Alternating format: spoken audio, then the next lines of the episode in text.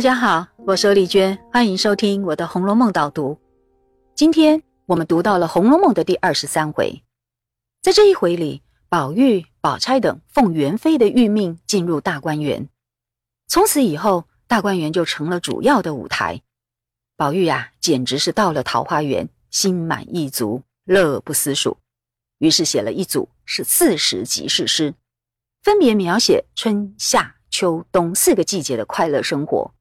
所以我把这一组诗称为“乐园的开幕颂歌”，也从此以后，大观园就是整部小说最重要的舞台。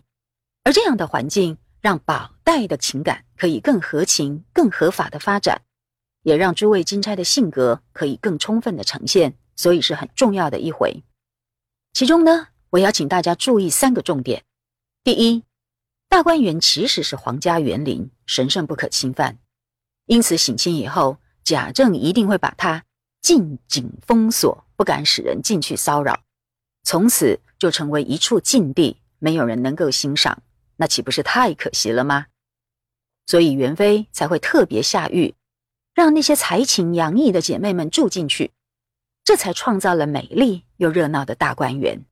再来的第二个重点，那就是在大观园里，这一回写宝黛的情感发展，就是两个人一起共读《西厢记》，这二玉肩并肩读到入迷的场面，真是如诗如画。后来黛玉听了《牡丹亭》的歌词，也感动到眼中落泪。这些情节。就是回目上所说的《西厢记》妙词通细语，《牡丹亭》艳曲锦芳心，不知感动了多少读者。也因此，我们都以为这两部戏曲小说中的自由恋爱会影响到二玉的观念和行为，而去反抗父母之命、媒妁之言的礼教。不过，这是很严重的误解。我要提醒大家，先想一个问题，那就是一个人喜欢一本书。到底是喜欢书中的哪一个部分呢？让我们特别注意这段情节里的描写，我们就会发现，林黛玉这一段单独《西厢记》的过程中，曹雪芹所写的都是他被书中的词藻所吸引。所谓的“词藻锦人，余香满口”，就是这样。还有他后来听到《牡丹亭》的歌词，所谓的“良辰美景奈何天”。赏心乐事谁家院，以及接下来他所召唤的唐诗宋词，都是流水、落花、春去这一类凄美的意象。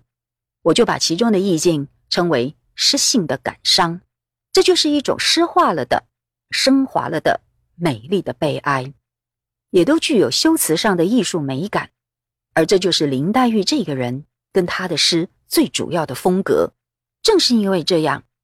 《西厢记》《牡丹亭》对他的吸引就在这里，我们可不能扩大解释，以偏概全了。